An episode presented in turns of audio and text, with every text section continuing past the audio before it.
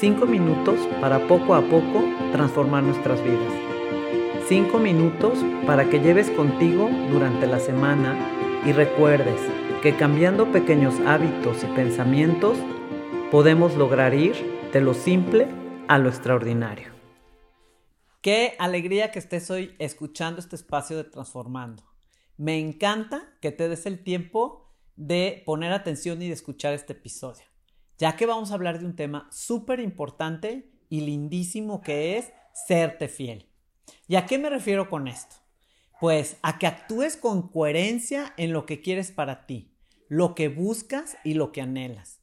Muchísimas veces actuamos de tal manera que estamos buscando complacer y hacer felices a los demás, sacrificando nuestros propios deseos o acciones. Pero entonces, ¿qué quiere decir serte fiel? Pues es que eres constante en tus afectos, que mantienes la fe en ti y no defraudas esa confianza que te tienes. Que haya lealtad en tus pensamientos y en tus acciones. A ver, la verdad, ¿cuántas veces no te has descubierto arrepentido o arrepentida de haber hecho algo porque los demás así lo esperaban de ti y te has traicionado? Y entonces te sientes mal y arrepentido. Pero entonces te has de estar preguntando, ¿qué necesito para hacerme fiel? Pues yo primero lo que creo que debes es de, de hacer es confiar en ti, creer en ti y en lo que buscas cuidar tus emociones y pensamientos sin dejarte influir por los demás y saber que eso que quieres hacer es un bien mayor para ti.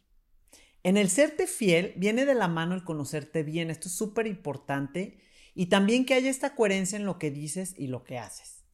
Has escuchado la frase, es una persona de una sola pieza. Esta frase, ¿qué te dice? Habla de ser tú, de ser fiel a ti mismo y no pretender ser alguien más. Y esto te hace ser una persona de una sola pieza, o sea, auténtico o auténtica. Cuando empezamos a querer ser alguien distinto a nuestra esencia, es cuando viene el conflicto interno porque la paz se va.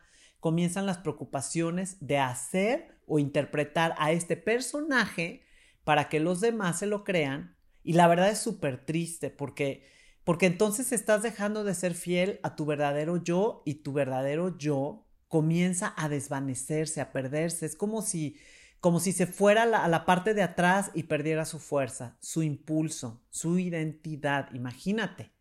Entonces, ¿por qué hacerte eso a ti mismo? ¿Por qué ir en contra de tu propia identidad? ¿Solo para encajar en un grupo? ¿En algo que finalmente no te van a valorar por quien eres? Porque solo estás mostrando a este personaje que ni siquiera existe. Serte fiel es actuar de acuerdo con tus propias creencias y convicciones. Es vivir con y desde la coherencia en tu manera de ser, con tus ideas, deseos y necesidades. Serte fiel es un acto de amor propio. Te invito a que te preguntes, ¿soy fiel a mí? ¿Y hasta dónde o en qué situaciones soy o no soy fiel a mí? Pregúntate esto puede traer para ti un descubrimiento importante y profundo, porque te vas a dar cuenta si en realidad te has mostrado o actúas con autenticidad, si has respetado y amado quien en verdad eres, sin darle importancia a las opiniones ajenas. Esos son de los demás, no tuyas. La mayoría de las veces las creencias, opiniones o el entorno social van a cambiar nuestros pensamientos y la manera de cómo nos comportamos por la vida. Para hacerte fiel, yo creo que se necesitan tres ingredientes principales que te quiero compartir. Primero, la valentía. Qué complicado a veces nos resulta poder mostrarnos como realmente somos, ¿no? Nos da miedo enfrentarnos al miedo, a la crítica, al qué dirán. Pero si somos valientes, si pensamos que mostramos tal y como somos, habla del amor a nosotros mismos. Estoy bien segura de que el valor de ser auténticos va a salir y nos vamos a animar a abrazar nuestra identidad, nuestros propios pensamientos y vamos a mostrarlos. El segundo ingrediente sería la honestidad, para asumir lo bueno y lo que creemos que es malo de nosotros. Aceptarnos para poder cambiar lo que creemos malo y que muchas veces pues, finalmente ni lo es. Pero no vamos a saberlo si no lo reconocemos primero. Y el tercer punto o ingrediente, pues es el compromiso, ¿no? El comprometernos con nosotros de mantenernos firmes y fieles a este proceso personal de hacer todo lo posible por sernos fieles.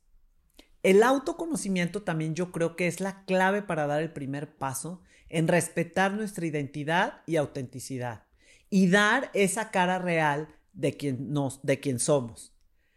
No te avergüences de, de quién eres. Todos, absolutamente todos, somos seres extraordinarios, con diferentes cualidades y capacidades.